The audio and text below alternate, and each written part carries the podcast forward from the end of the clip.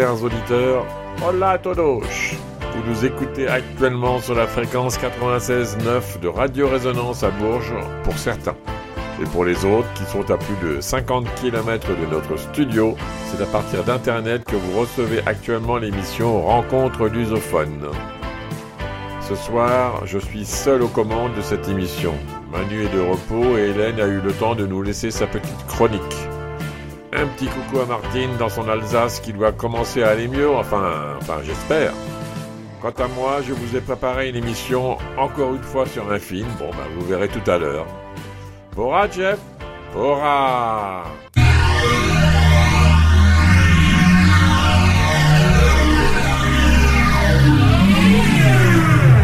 Résonance 96.9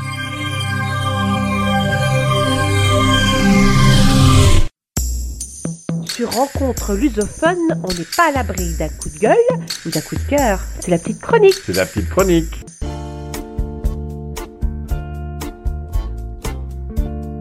Si t'es pas déguisé, reste comme un cocu au balcon. C'est un peu ce qu'on dit à Dunkerque pendant le carnaval.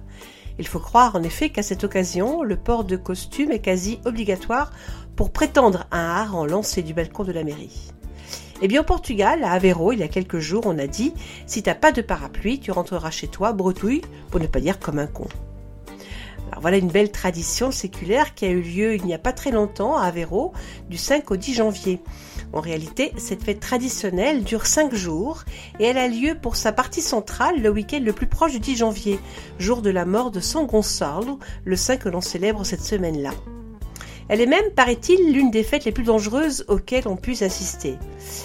Et alors, on pourrait se demander pourquoi est-elle si dangereuse? Eh bien parce qu'en assistant à cette fête, on court le risque de se ramasser des biscuits durs sur la tête. Alors le mieux, pour sa sécurité, il paraît que il faudrait se munir d'un casque, d'un parapluie ou d'un filet à papillons d'au moins 2 mètres de long si l'on veut y assister. Et tout se passe au cœur même de la belle ville d'Aveiro, et plus précisément dans l'ancien quartier des Beramar, qui abritait autrefois les, pêcheurs locaux. San Gonçalinho y est le saint préféré, il est connu pour son grand sens de l'humour, mais aussi pour être un entremetteur et soigner même différents problèmes de santé. Un saint à tout faire, quoi. Et ce que l'on sait de lui, c'est qu'il est né en 1190 à Ricogne, près de Guimarães. Il s'est fait connaître comme marieur en prêchant dans la paroisse d'Abadoudel d'Oumarão et il est mort le 10 janvier au XIIe siècle. Il était tellement aimé et admiré que son culte s'est étendu, atteignant rapidement Aveiro et plus précisément le quartier de Belamar. Mais aujourd'hui, alors, pourquoi va-t-on encore à Saint Gonçalinho Alors tout d'abord, il y a les croyants, ceux qui pendant l'année ont fait une promesse à Saint Gonçal pour lui demander de les guérir d'une maladie ou pour lui demander un ou une fiancée, en gros des personnes qui ont eu la chance de voir exaucer leurs vœux. Et puis, il y a les autres, ceux qui sont là pour essayer d'attraper un maximum de cavacas, ces biscuits plats et durs. Et alors, pourquoi lance-t-on ces gâteaux durs? Eh bien parce que la légende dit qu'autrefois, Saint Gonçal redistribuait aux pauvres le pain durci que les croyants lui donnaient en offrande. Une autre légende dit que pendant une épidémie de peste au XIIe siècle, les riches, pour redistribuer du pain et de la nourriture aux pauvres, le faisaient en jetant la nourriture du haut de la chapelle, et ce, pour se préserver de toute contamination. Alors je ne sais pas laquelle des deux légendes est vraie, à vous de choisir. Et donc, cette année encore, ce sont près de 10 000 cavacas, enfin 10 000 kilos de cavacas plutôt, qui ont été lancés du haut de la chapelle de San Gonçalo. Mais ce San Gonçalo, on le fait également à Amarante, près de Porto. C'est peut-être là qu'il est peut-être un petit peu plus connu. Là-bas, on dit d'ailleurs qu'il est le marieur des vieux. Et ce pour ne pas faire concurrence à Saint Antoine, l'autre saint marieur que l'on connaît et qui s'occupe quant à lui plutôt des plus jeunes. Mais le culte de San Gonçalo ne se limite pas uniquement à Véro et à et non, puisqu'il a dépassé les frontières et son culte s'est répandu dans de nombreux pays lusophones et notamment au Brésil, où on lui voue une véritable dévotion. Mais revenons à Aveiro et à la chapelle d'où sont lancés des milliers de cavacas. Et bien dans cette chapelle précisément et dans le plus grand secret se déroule un tout autre rituel un peu moins connu et il faut bien le dire un peu moins honorable. C'est celui de la danse dos mancos, une chorégraphie exécutée pour représenter tous ceux qui n'ont pas eu la chance de voir exaucer leurs vœux par Saint Gonçalo. Une danse rituelle exécutée par des hommes qui, faisant semblant d'être handicapés, bougent en boitant au son de chansons populaires qu'ils entonnent tous ensemble. Et là, on en profite pour insulter ce vilain saint qui ne les a pas exaucés. Alors on danse en faisant semblant d'avoir les bras et les jambes déformés.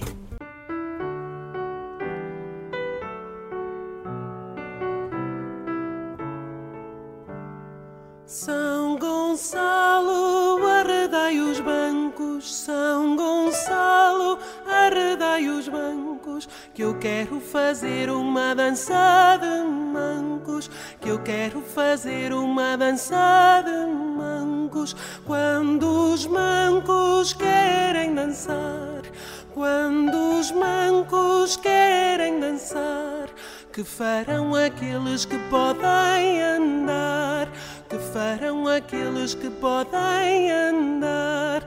Ai sim, ai sim, ai sim, ai não. Ai sim, ai sim, ai sim, ai não. Santo da minha alma e do meu coração. Santo da minha alma e do meu coração.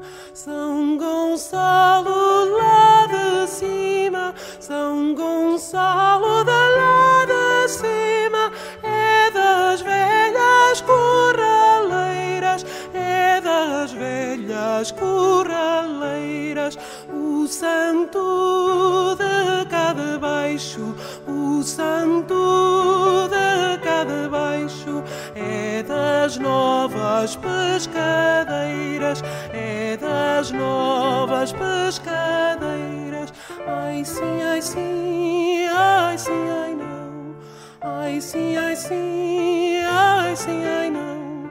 Santo da minha alma e do meu coração. Santo da minha alma e do meu coração. São Gonçalo foi ao forno, São Gonçalo foi ao forno, todo o cabelo queimou, todo o cabelo queimou. A culpa não foi do santo,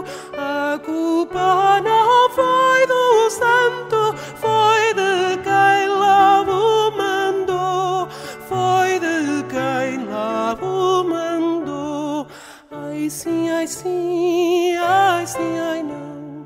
Ai sim, ai sim, ai sim, ai não. Santo da minha alma e do meu coração santo da minha alma e do meu coração. C'est l'heure de la chronique culturelle de rencontre lusophone.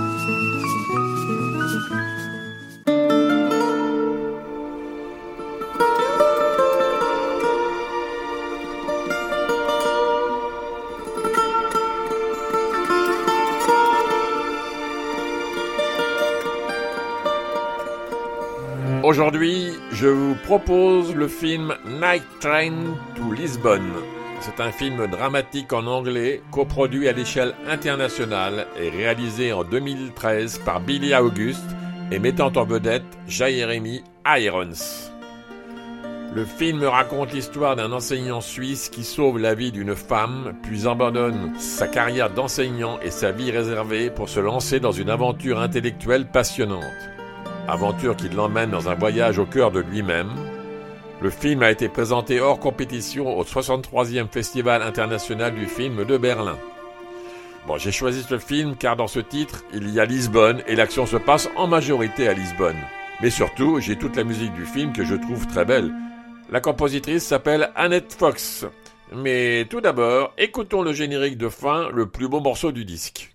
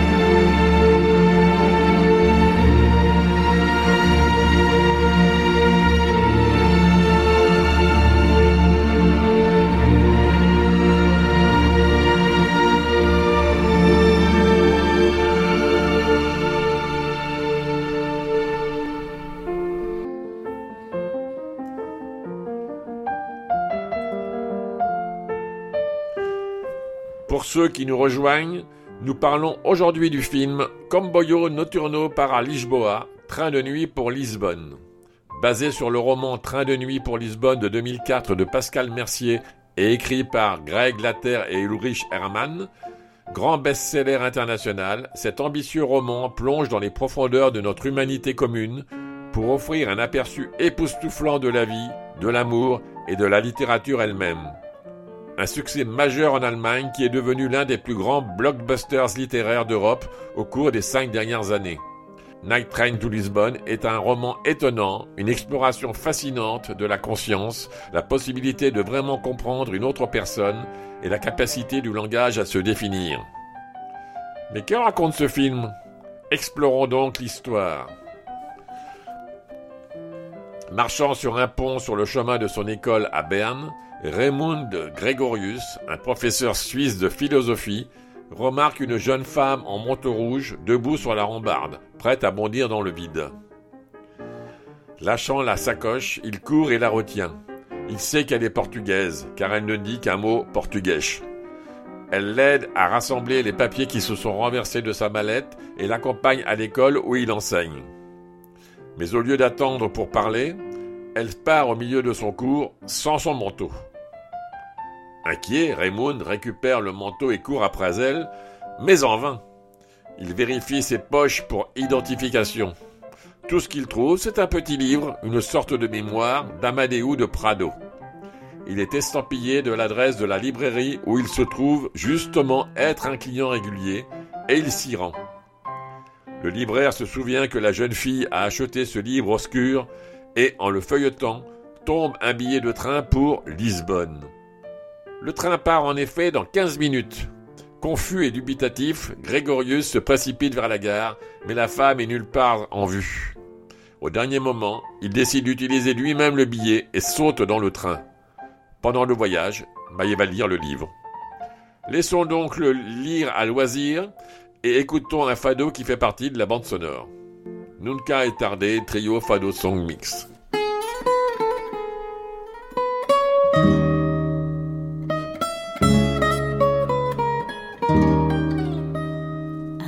Perdida em tão cega sensatez de um sonho querido viveu esquecido no meu coração talvez odiei a vida evitei neguei prazer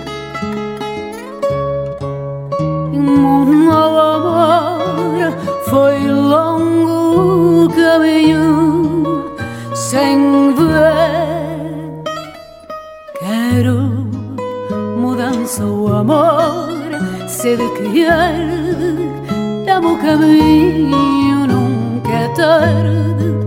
Mudança, o amor, sede que arde, dá-me o caminho. Como chegaste? Qual trilho te guiou? Quebraste o encanto livra-me sinto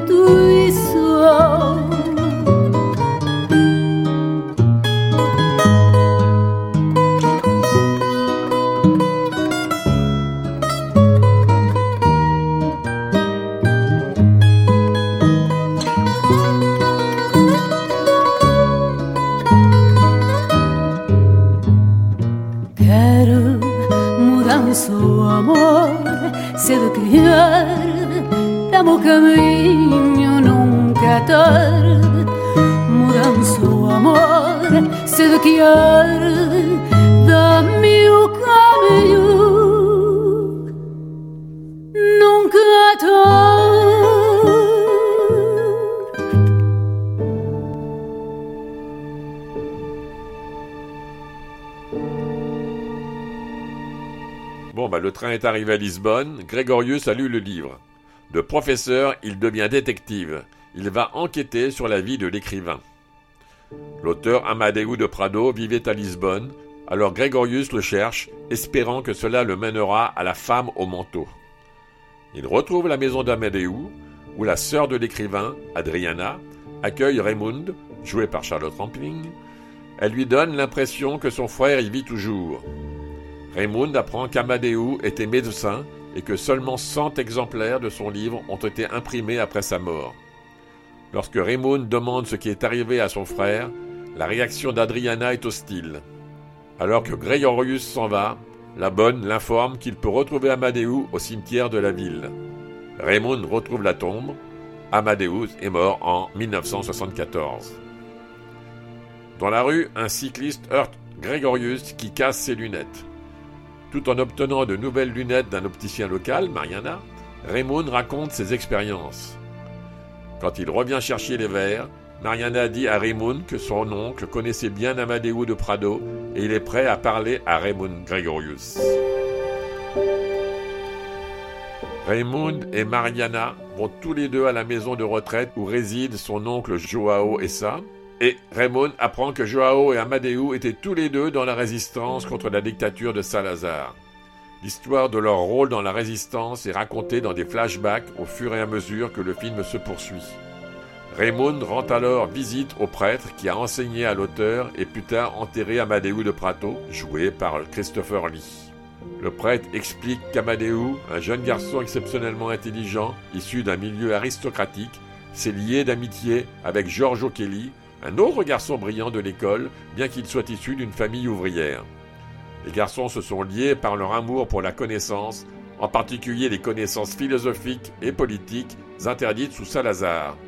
Amadeu a prononcé un discours de remise des diplômes qui reflétait son mépris pour le régime, provoquant le départ de nombreuses familles de l'auditoire, aux grandes dames de son père, un juge très respecté.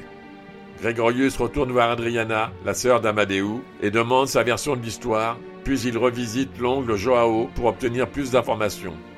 Raymond apprend qu'il est mort d'un anévrisme, que Amadeu le savait, mais dont il n'avait pas parlé à Adriana. En tant que médecin, Amadeu n'a jamais refusé un patient, et lorsque Mendes, un membre puissant de la police politique de Salazar, appelé le boucher de Lisbonne, a été amené à la clinique d'Amadeu, il a sauvé la vie de l'homme. Bah, les amis d'Amadeu en furent choqués, bien sûr, en particulier son ami Georges, qui à l'époque était déjà dans la résistance. Plus tard, Amadeu en discuta avec Georges et déclara qu'il rejoindrait lui aussi la résistance. Bon, laissons un moment un peu cette enquête un peu touffue là et écoutons un morceau de musique.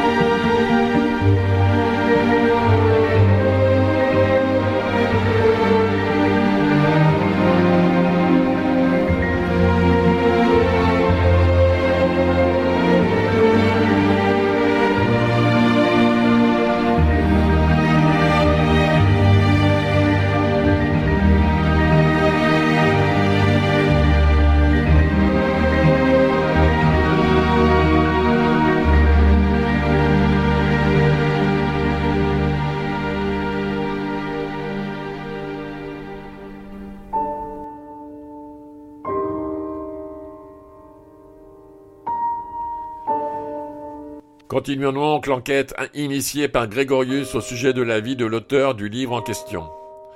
Amadeu de Prado est un médecin et essayiste portugais, c'est fictif évidemment, dont les écrits explorent les idées de solitude, de mortalité, d'amitié, d'amour et de loyauté. Grégorius devient obsédé par ce qu'il lit et lutte sans relâche pour comprendre la vie de l'auteur. Ses investigations l'ont conduit dans toute la ville de Lisbonne, alors qu'il parle à ceux qui ont croisé la vie d'Amadeu. Peu à peu, émerge l'image d'un homme extraordinaire, médecin et poète, qui s'est rebellé contre la dictature de Salazar. Giorgio Kelly, son ami, a présenté Amadeu à son oncle Joao et à sa petite amie Estefania, une belle femme avec une mémoire photographique qui a aidé la résistance en mémorisant les noms et les coordonnées des personnes. Mais Amadeu et Estefania ont été immédiatement attirés l'un par l'autre. Un coup de foudre, quoi. Georges a découvert qu'Estefania aimait Amadeu et a été abattu par sa trahison. Lorsque la révolution contre Salazar a commencé, Amadeu s'est enfui en Espagne avec Estefania, mais elle a refusé son offre de commencer une nouvelle vie ensemble au Brésil. Grégorius a appris où Estefania a vécu et s'y est rendu pour savoir si elle était toujours en vie. La femme suicidaire du pont de Berne a traqué Raymond et l'attend dans le hall de son hôtel à Lisbonne. Elle est venue remercier Raymond de lui avoir sauvé la vie. Elle lui dit qu'elle s'est sentie suicidaire parce qu'elle venait d'apprendre du livre que son grand-père, bien aimé, était le boucher de Lisbonne, mais elle apprend à l'accepter. Raymond avait apporté avec lui le manteau rouge qu'elle portait ce jour-là à Berne, et il le lui rend. Les événements sont devenus un catalyseur de la vie calme de Grégorius d'une manière douce. Pourtant, il informe l'école qu'il va maintenant reprendre son travail. Mariana l'accompagne à la gare et au dernier moment lui propose de rester à Lisbonne. Le film se termine avec Grégorius regardant Mariana avec le train sur le point de sortir de la gare, laissant à Grégorius le temps de partir ou de rester. Ce qu'on ne saura jamais. Écoutons un morceau.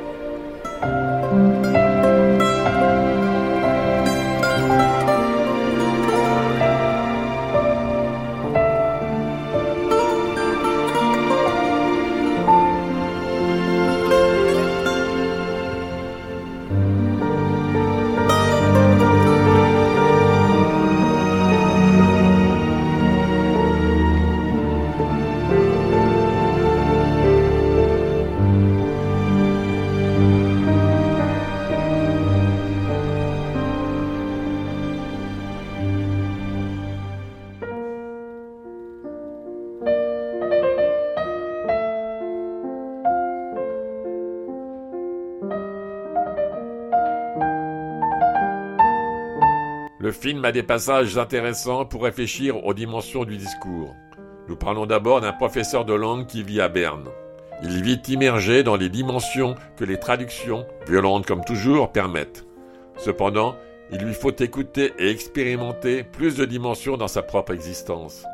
Et dans l'idée de dimension, lui, le professeur de langue, trouve sur un pont une femme qui était censée se suicider.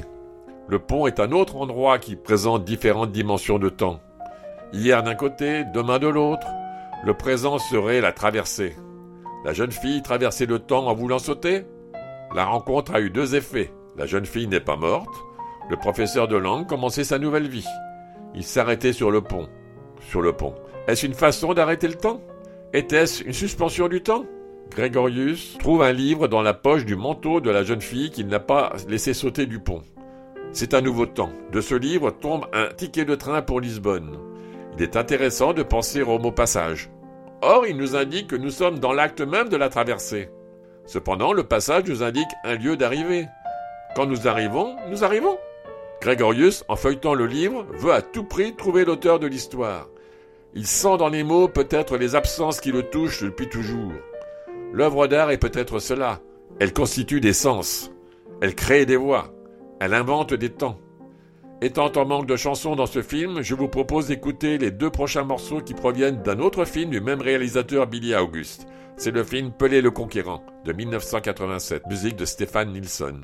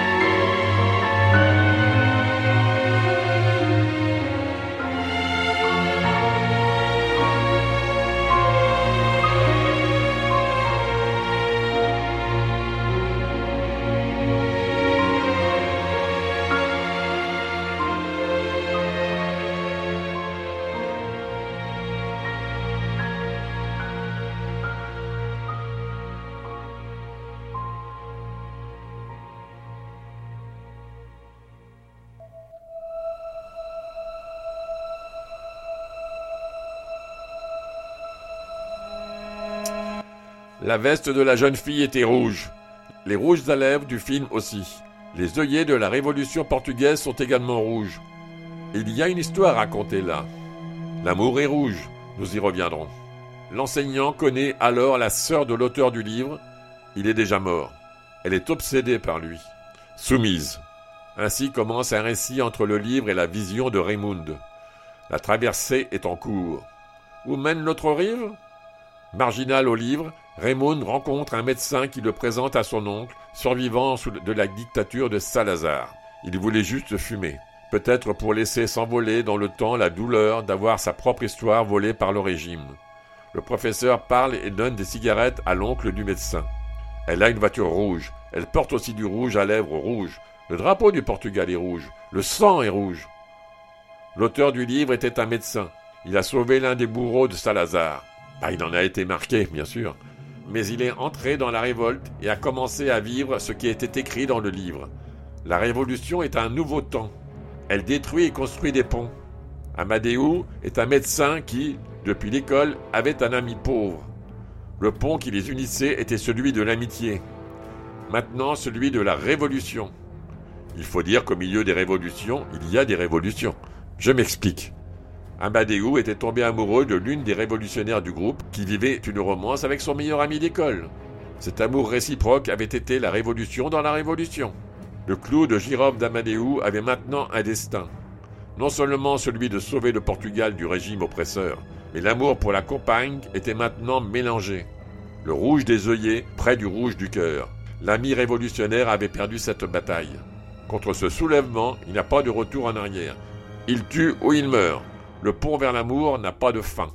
Dans la fuite avec sa bien-aimée, Amadeu est surpris par la police. Il appelle le bourreau de Salazar. Il le fait libérer. L'éthique médicale d'Amadeu vient de le sauver d'un homme qui s'appelait Boucher. Ce composant est intéressant. Grégorius poursuit sa saga et rencontre la maîtresse d'Amadeu, toujours vivante, professeur d'histoire. Dans la voiture rouge du médecin, Grégorius poursuit le passé d'Amadeu. Ce voyage au Portugal, qui est le plus souvent un retour au passé, était en fait le pont de Grégorius. Le rouge du manteau de la jeune fille le conduisit au rouge des œillets de la Révolution portugaise. Cette traversée, symbolisée par les nouvelles lunettes que le médecin lui avait données, serait vraiment son pont dans la langue portugaise, pleine de passé. Quand il vous manquera, vous reviendrez peut-être, dans un train de nuit ou sur un pont. Mais le rouge de cette lèvre révolutionnerait vos temps nouveaux. Quitter la salle de classe à Berne sous la pluie est une façon de faire la révolution. Aimer a toujours été l'invention des ponts sur la mer. Bernardo GB Nogueira.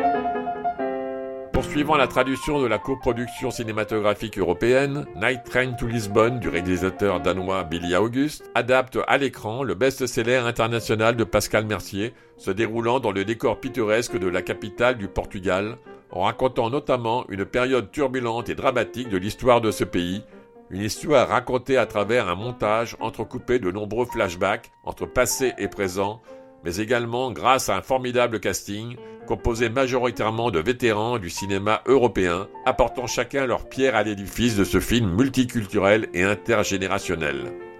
Faisons tout de suite un petit détour du côté du synopsis. Gregorius est un enseignant d'âge mûr d'une école secondaire de Berne, en Suisse. Un matin, sur le chemin du travail, il aperçoit une femme, Sarah Bullman, sur le point de sauter d'un pont.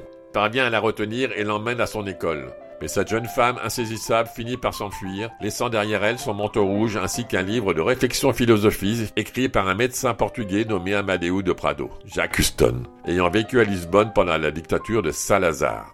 Gregorius est immédiatement fasciné par la philosophie des écrits d'Amadeu, qui touche son cœur et son esprit de manière si vivante et surprenante qu'il semble subir une, inexplicable transformation.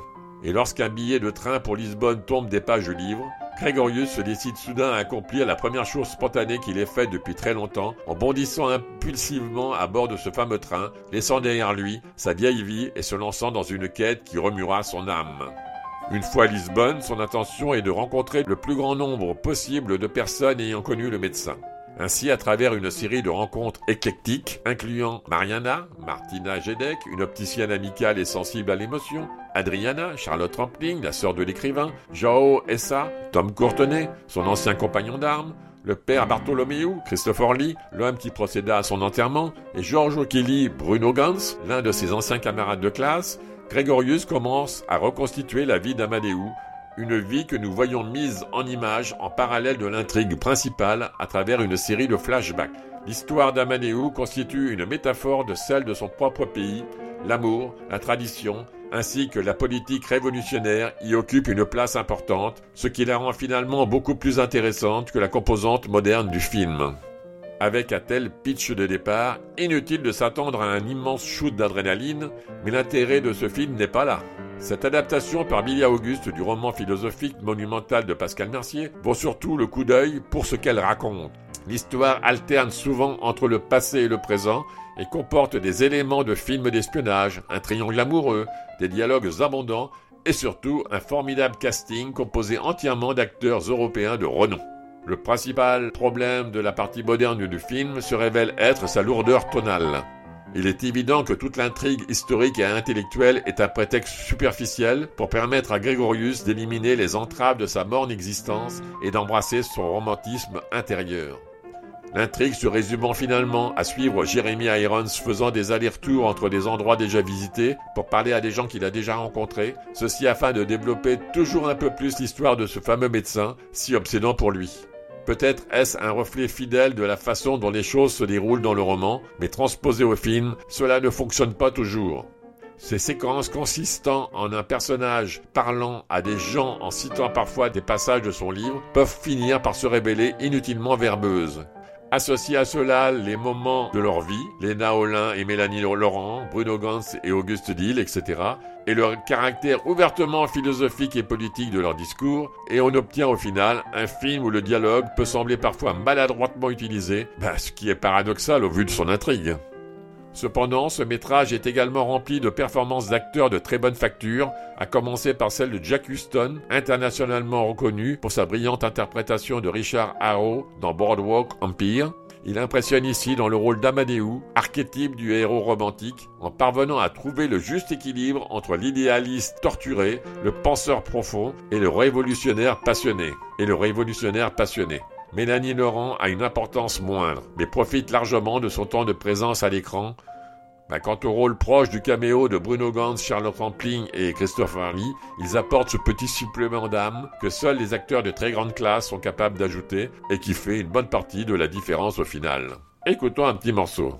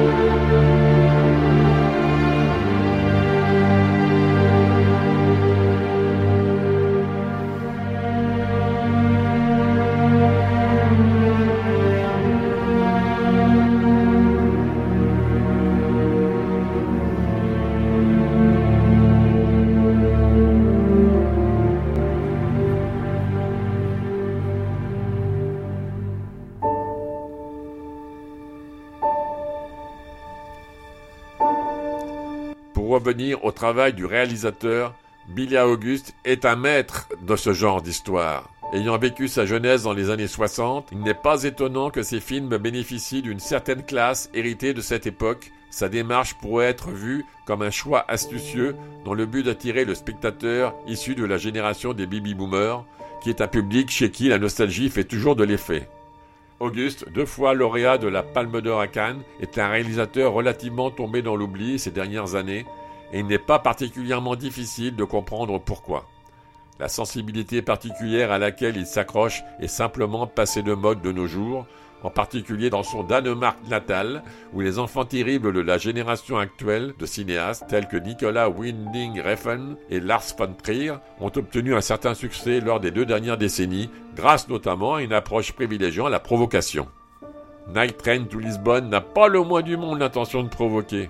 Il s'agit plutôt d'un film apaisé et rêveur, une démarche qui possède un certain charme.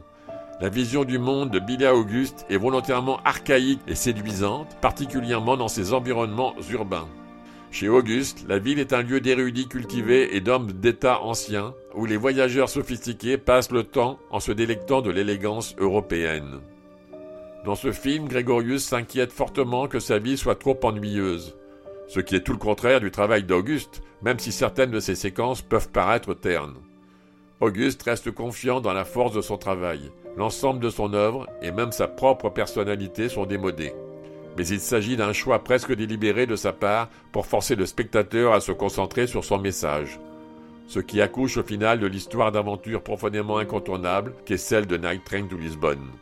En somme, on pourrait résumer ce film par une simple citation du livre d'Amadeus qui est la suivante. Nous ne vivons qu'une petite partie de la vie qui est en nous, sachant trouver notre voie. Signé Schwitz.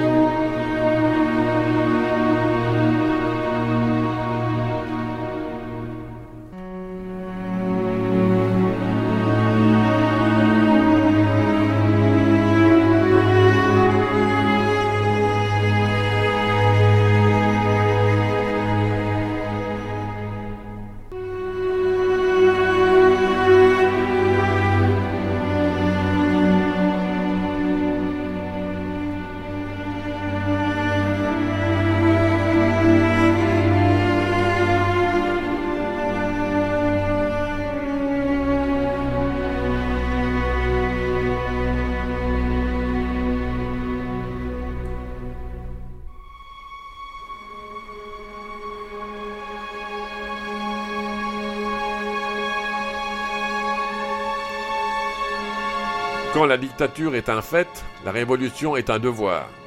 Normalement, je m'arrêterai là. C'est une belle citation que je n'avais pas entendue avant. Je n'ai pas lu le livre, mais nous avons vu le film dans un cinéma local. Je ne pensais pas que c'était génial, mais j'étais moins impressionné.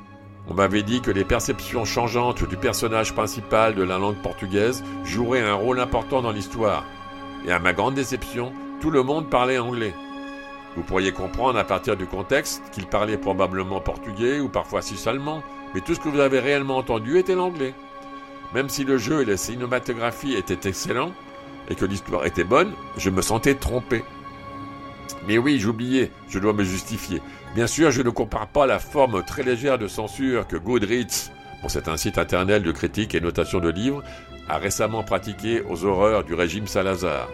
Ce serait une insulte absurde à toutes les personnes courageuses qui ont résisté à ce dictateur épouvantable, dont le gouvernement sans honte fasciste a réussi à s'accrocher au pouvoir jusqu'en 1974, quatre ans après la mort de Salazar. J'aimerais savoir comment ils ont réussi à le faire. On peut présumer qu'il y avait suffisamment de gens à l'intérieur qui les appuyaient, et ils étaient suffisamment brutaux pour éliminer quiconque à l'extérieur qui, s'opposaient à eux, la grande masse de citoyens qui voulaient simplement vivre tranquillement s'est dit qu'il valait mieux accepter le statu quo. Signé Mani.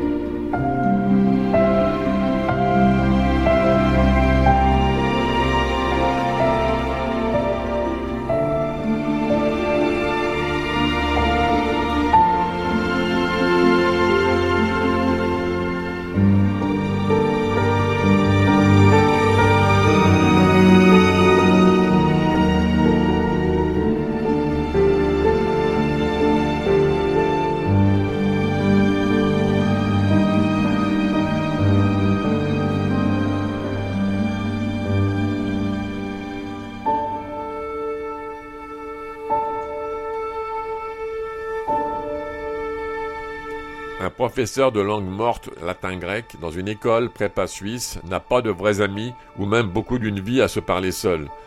Un jour, il empêche une jeune femme de sauter d'un pont. Elle est portugaise et il commence alors à lire une œuvre d'un auteur portugais et devient obsédé par la découverte de l'auteur. Il quitte son emploi ennuyeux depuis de nombreuses années, dans la même école qu'il a fréquentée quand il était enfant, et saute dans un train pour Lisbonne, même s'il ne parle pas portugais. C'est donc un roman de crise de la quarantaine masculine. L'auteur, qui écrit en allemand, est suisse et a été professeur de philosophie. Le narrateur revient sur la vie de l'auteur portugais et constate qu'il est décédé. Dans l'histoire, il intercale de nombreux passages profonds du livre fictif. Il s'entretient avec sa famille, ses amis et d'anciens enseignants, allant même camper dans l'école abandonnée de l'auteur. Sa sœur nous dit Son âme était faite de mots d'une façon que je n'avais jamais connue avec personne d'autre. Nous commençons à remettre en question la santé mentale du narrateur, alors qu'il commence presque à devenir la personne qu'il cherche, semblant même commencer à avoir ses mots physiques. Au cours de l'histoire, nous voyons comment l'auteur fictif a lutté avec les grandes questions du bien et du mal et de l'amour. Comme le narrateur apprend la vie de quelqu'un d'autre, il réfléchit sur la sienne. Il obtient de nouvelles lunettes et découvre à quel point ses anciennes lunettes étaient piètres, une métaphore, une métaphore de ce qui lui arrive. Nous avons droit à une grande partie de la couleur locale de Lisbonne et nous en apprenons un peu plus sur la révolution des œillets du Portugal de 74 qui a renversé les vestiges de la dictature de Salazar. Le livre est raisonnablement rapide pour ce qui semble être lourd. Je le recommande fortement. Jim Fonseca. Voici une autre musique d'un film de Billy Auguste, Les Misérables de 1998, musique de Basile Polidoris.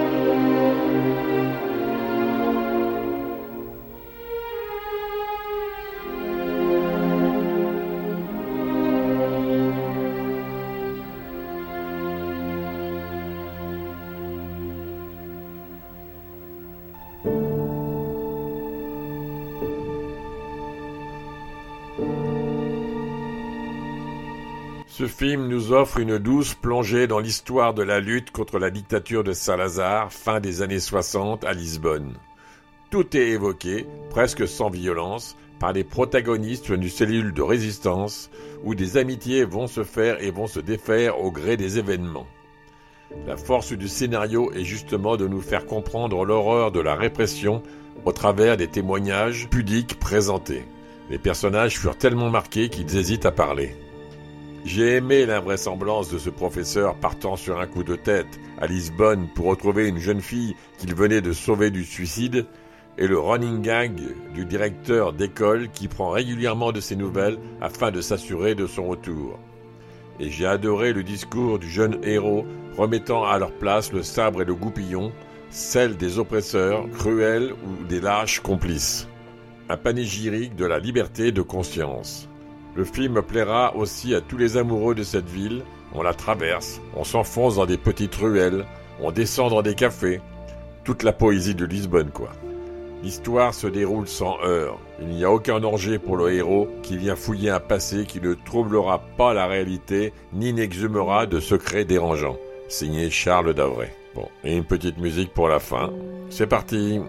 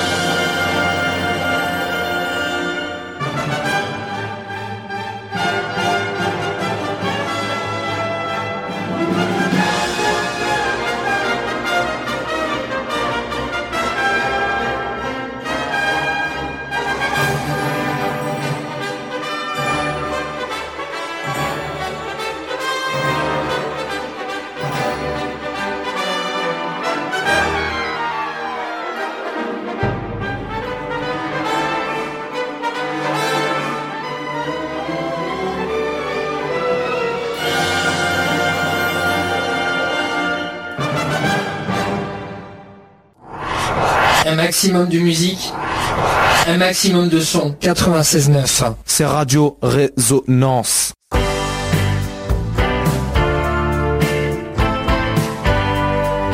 Ainsi se termine notre émission de ce soir. Et oui, c'est la fin de notre émission, mais sachez que vous pouvez nous retrouver dès ce soir grâce à notre podcast sur la page de Radio Résonance et de Rencontre Lusophone au pluriel. Sinon, vous pourrez écouter ou réécouter cette émission demain à 20h30. D'ici là, bon week-end à tous. À dimanche.